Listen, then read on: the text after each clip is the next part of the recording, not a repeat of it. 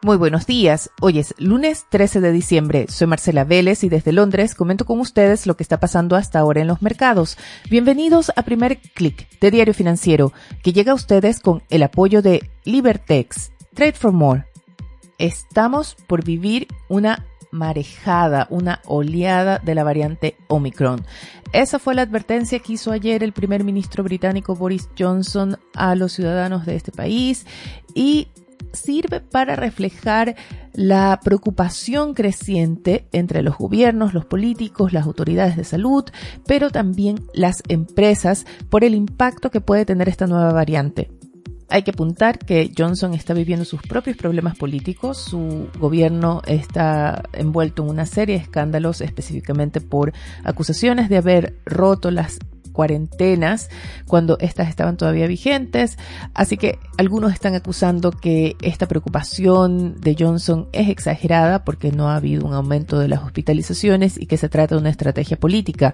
Sin embargo, las autoridades de salud le dan la razón en el sentido de que hay que tener preocupación. No hay certeza todavía, no se puede decir todavía si esta variante es más peligrosa o no que la variante Delta, pero sí se sabe que es mucho más contagiosa, se contagia más rápidamente y esto en sí mismo es un problema porque están aumentando rápidamente el número de casos. Y esto, como ya lo discutimos en algún momento con la variante Delta, nunca es bueno en el caso de una pandemia. Son precisamente esos brotes de nuevas variantes lo que hay que tratar de controlar. Los mercados, sin embargo, hasta ahora no parecen haber acusado recibo más allá del primer susto inicial de hace una semana, pero hay una encuesta que me llamó la atención esta mañana y la publica Oxford Economics. Es una encuesta a 120 empresas, en su mayoría clientes de la consultora, pero que arroja un marcado pesimismo, un marcado cambio en las expectativas de las empresas respecto al dinamismo de la economía global para el próximo año, precisamente por este brote de variante Omicron. Un 61% de las empresas se declaró pesimista y mucho ojo, uno de los datos que me llamó más la atención de la encuesta es que las empresas creen que el pic de precios todavía o el pic de presiones inflacionarias todavía no se ha alcanzado, como señalan algunos bancos centrales, sino que este recién se sentiría hacia mediados del próximo año.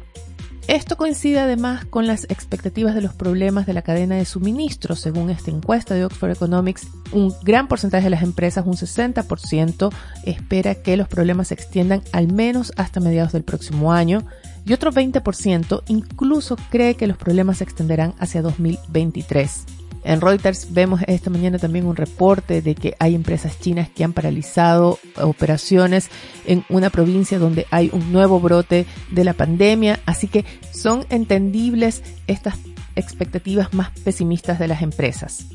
¿Cómo están reaccionando los mercados? Por ahora con alzas moderadas, porque la atención no está en la variante Omicron, sino que la atención está en lo que harán los bancos centrales. Hay que decir que este brote de Omicron supone asimismo un nuevo acertijo, un nuevo escenario para los bancos centrales, presionados por un lado por esas alzas de precios, por esos titulares de niveles de inflación no vistos en décadas, y por otro con el riesgo de una nueva desaceleración de la recuperación económica debido a la variante. Tendremos algunas respuestas esta semana, pues se reúnen los grandes bancos centrales, la Fed, el Banco Central Europeo, el Banco de Inglaterra y el Banco de Japón, además de bancos centrales en otros países, incluyendo Chile.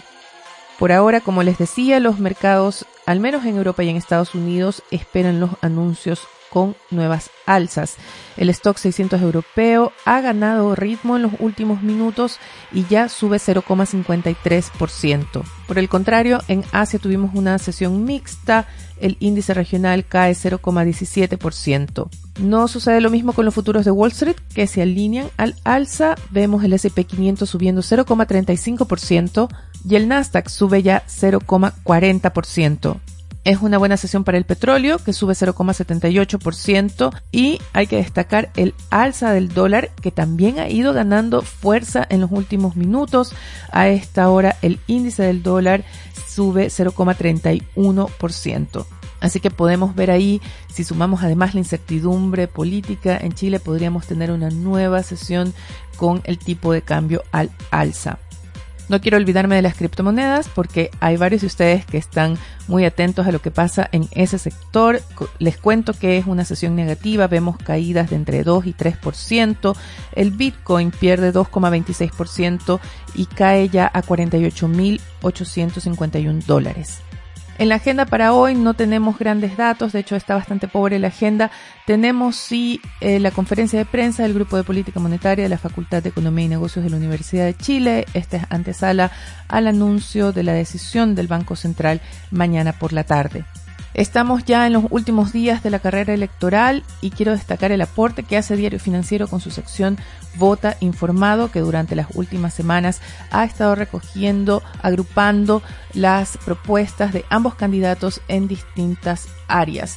Hoy es el turno del área de la salud con las propuestas de Gabriel Boric para eliminar las ISAPRES y la propuesta de José Antonio Cas de fortalecer FONASA.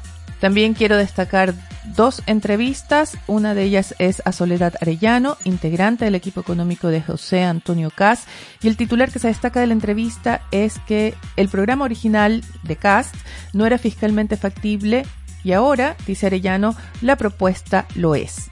Por el lado de Gabriel Boric, se entrevista a Roberto Saller, integrante del Consejo Asesor Económico. Esto es importante, destacar que es un consejo asesor. Boric ya ha hecho declaraciones, incluso con ese voto en el cuarto retiro ha ido en contra de lo que dice su consejo asesor o los integrantes de él. Así que creo que hay que enfatizar ese punto de que se trata de un consejo asesor. En todo caso, se entrevista a Roberto Saller, quien asegura la economía está sobrecalentada. Aquí no hay nada que reactivar, más bien hay que estabilizarla. Si quieren oír más información respecto a las propuestas de los candidatos, los invito a visitar df.cl, donde en las ediciones anteriores pueden revisar las propuestas por distintas áreas, pero además quiero invitarlos a que no se pierdan los encuentros que tendrán los editores de Diario Financiero con los jefes programáticos, tanto de Gabriel Boric como de José Antonio Cas.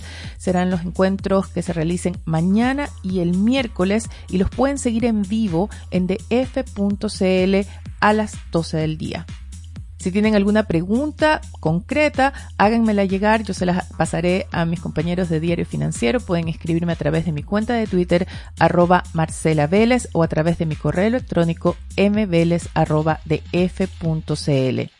Recuerden que mañana tenemos nuestro especial semanal de primer clic y el tema será la acción de la Reserva Federal. Esto es un anticipo al anuncio que se hará el miércoles. Con esto me despido, los invito a que sean actualizados visitando nuestra página web de f.cl. Recuerden que primer clic llega a ustedes con el apoyo de Libertex, Trade for More. Les deseo que tengan un buen inicio de semana. Nosotros nos reencontramos mañana.